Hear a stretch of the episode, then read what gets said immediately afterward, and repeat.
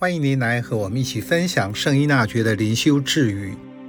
十一月五日，不应质疑长上是优是中还是差，这种区别剥夺了服从的德性。权威接受论说明领导者发出的指令是否有效力，决定于接受者，而不是发布指令者。天主给人最大的恩宠是自由，人拥有完全的自由，甚至可以自由地违反创造他的天主的旨意。滥用自由会付出昂贵的代价，在天主前就要遮掩自己赤裸的身体。因此，自愿被管理、听从指挥。并不是人的天性，而是要修炼的德行。关于在信仰内的服从，圣依纳爵说：“问题当不在于长上是好、中等或差劲。这种区分使得服从荡然无存。”这句智语可以应用在所有有信仰的人身上。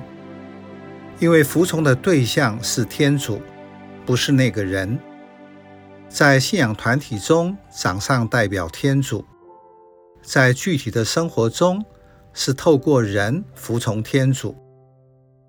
但是服从不能做狭隘的解释，否则掌上会拿根鸡毛当令箭，这就不在服从的脉络中。原来服从是要帮助人侍奉天主、教会、长上、牧者，要聆听天主以带领人侍奉他。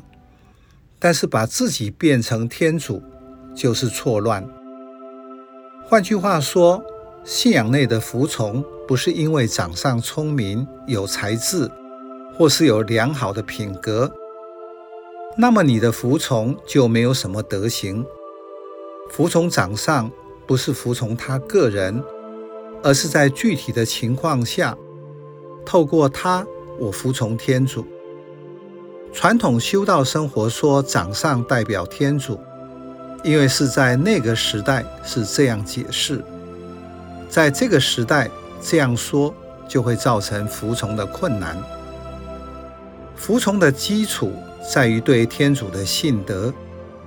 我思考过自己的天主观吗？外在不同时代有不同的诠释，内在的规则和个人成长的经历有关。圣依纳爵用简单适合那个时代的方式讲解，这个时代用同样的概念就容易被误导。服从不只是为修道人，也是信仰生活面对天主的态度。否则会认为服从和我没有关系。